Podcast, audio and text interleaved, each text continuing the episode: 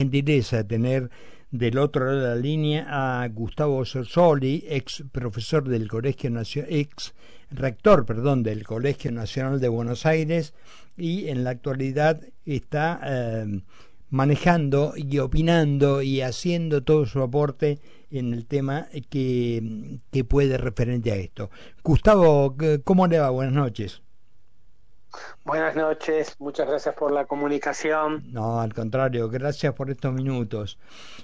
¿Cómo, cómo estamos? Eh, no, no sé si los adolescentes se van quedando fuera del sistema educativo, si los chicos tienen por problemas de alimentación, problemas cognitivos que no les permiten.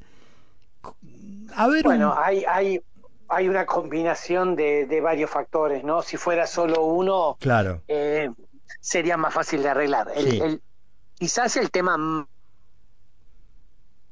más eh, complejo a resolver es justamente el tema de la situación de la familia de nuestros chicos, ¿no? Estoy hablando de niños y adolescentes. Eh, ¿Por qué? Por, lo, lo, el 60% de nuestros niños y jóvenes lo pierdo, Gustavo, me parece que algún problema hay porque se lo dejo de escuchar. Ahora como... se me corta, a ver. ¿Ahora me escucha mejor? Ahora sí, ahora sí, ahí no, no nos movemos. Exactamente, no nos movamos. bueno. Bueno, decíamos que el problema... Eh, no, sí, le decía que, que el problema macro más importante, difícil de resolver para la educación, es la cuestión socioeconómica. Claro. El porcentaje altísimo de pobreza, que ronda el 43%, pero que en realidad afecta al 60% de niños y jóvenes, es un marco muy complejo para la escuela, porque, como decimos, la escuela hoy asume roles para los cuales no estuvo pensada originalmente mm. y que yo creo no debe asumir. Sin embargo, eh, los diferentes gobiernos le, le, han ido incorporando a la escuela estas, estas responsabilidades, ¿no? Que tienen que ver con la nutrición, con la salud eh, mental y física, el resguardo, eh, bueno, allí tenemos un, un, primer problema que está bien estudiado, que los sectores eh, más vulnerables, es decir, aquellos que estadísticamente se encuentran en, en los percentiles inferiores, tienen mayores problemas en términos de aprendizaje, menor rendimiento. Eh, está totalmente correlacionado este factor. O sea que si no cambian las condiciones socioeconómicas, eh, la escuela le va a costar mucho revertir los problemas que tenemos. Esos problemas hoy fundamentalmente están vinculados con eh, la alfabetización inicial y la lectoescritura. Esencialmente algo que Argentina hace medio siglo tenía resuelto a través de su escuela primaria, hoy no lo logra. Es decir, terminan tercer grado la mitad de los chicos sin saber leer y escribir, terminan la mitad de los chicos en sexto grado sin interpretar un texto eh, acorde a, su edad, a los 12 años. Ahora, esto, estamos Gustavo, en un problema muy complejo. Ahora, esto, Gustavo, es de un de gobiernos que no quieren admitir su fracaso y prefieren que todo el mundo pase, que le dan un papelito que significa este un diploma y los están estafando.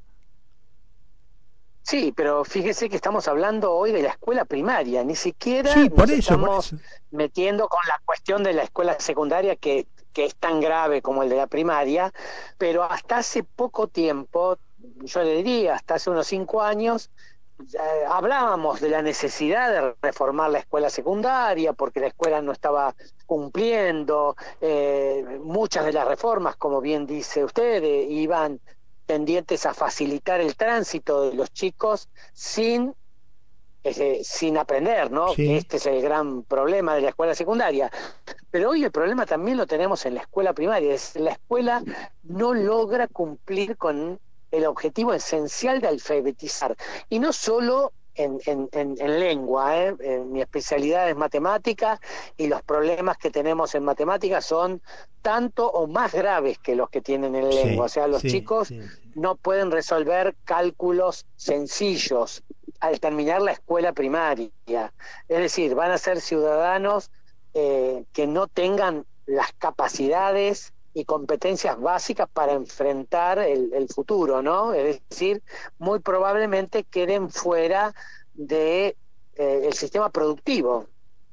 Claro, porque en el colegio primario, por ejemplo, que es una de las cosas que a mí más me, me preocupa o me saca, esto de que esté prohibido repetir el para que se luzca, no sé si el maestro, el ministerio o el gobierno, el chico tiene que pasar, sepa o no sepa. Le están haciendo un, lo están perjudicando muy gravemente, ¿o no? A ver, en la escuela primaria los porcentajes de repitencia histórico fueron bajos. Sin embargo, cumplía esa función. Es decir, la escuela...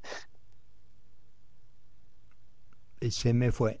Sí, me Diríamos, eh, 25 años ha cambiado sustancialmente, ¿sí? las formas de enseñar, las formas de alfabetizar, las formas de enseñar matemática, mm. y la verdad es que en función de los resultados que tenemos hoy, esos cambios no han sido favorables en términos de rendimiento de estos chicos y de lo que realmente aprenden. O sea que es un momento importante.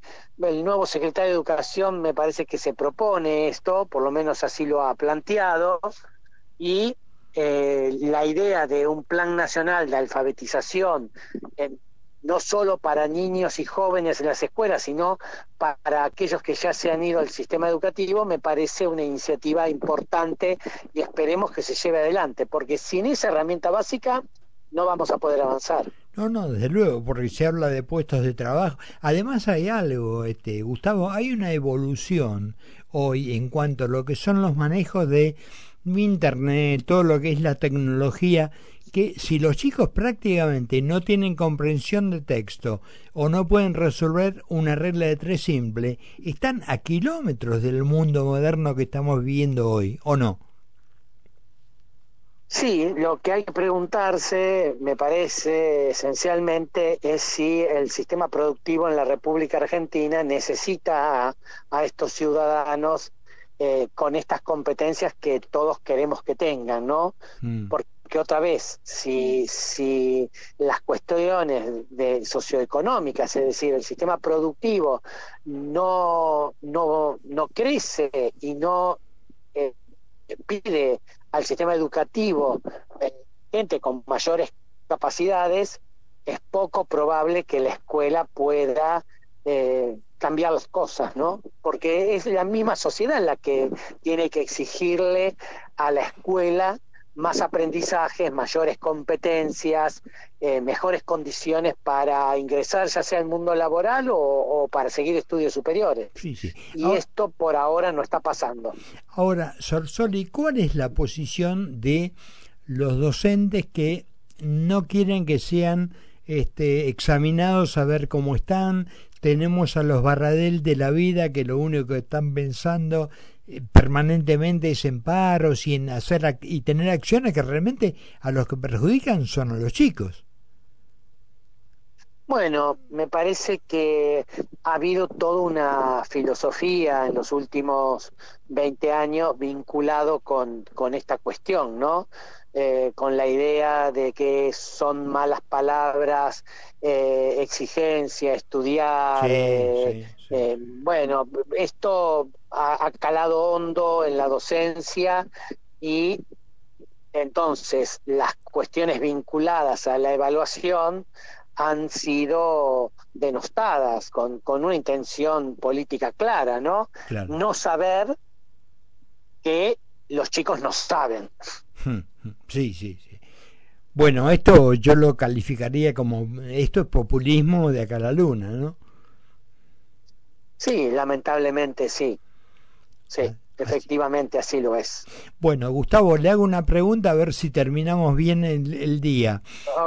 Eh, eh, ve con optimismo estos cambios, este, este nuevo, eh, estas nuevas autoridades en educación, como para que le den una vuelta y, y, ponga, y podamos avanzar un poco. ¿Es optimista en el tema? A ver, dos, dos miradas diferentes. En términos de, de las propuestas de reforma, tanto en el DNU como en la ley ómnibus, la verdad que no mucho porque no, no son cuestiones esenciales que vayan a cambiar el sistema educativo. Mm. Ahora, en términos de las nuevas autoridades, del nuevo secretario de Educación y de lo que ha dicho en los últimos días vinculados con lo que se propone en los próximos dos años, sí, más optimista. Gustavo, le agradezco mucho estos minutos con nosotros, le mando un abrazo grande. Muchas gracias a ustedes. No, no, porque hasta luego. Hablamos con Gustavo Sorsoli, ex rector del Colegio Nacional de Buenos Aires, no Colegio Nacional de Buenos Aires, como dice mucha gente, este, y además es presidente de Hagamos Todo por la Educación. Eh, bueno, te cuento. En esto que decíamos de, de, de, gobiernos que te vienen complicando la vida, que mm, para que los chicos no, no repitan, este, los aprobamos, así parece que tenemos un buen sistema de educación. También eh, seguíamos imprimiendo billetes de 100 y de 500 y de 1000 para que eh, no notáramos que la inflación nos superaba. Me refiero al gobierno que afortunadamente se fue. Bueno, el Banco Central aprobó los billetes de 10.000 y 20.000 y se espera que circulen a partir de junio.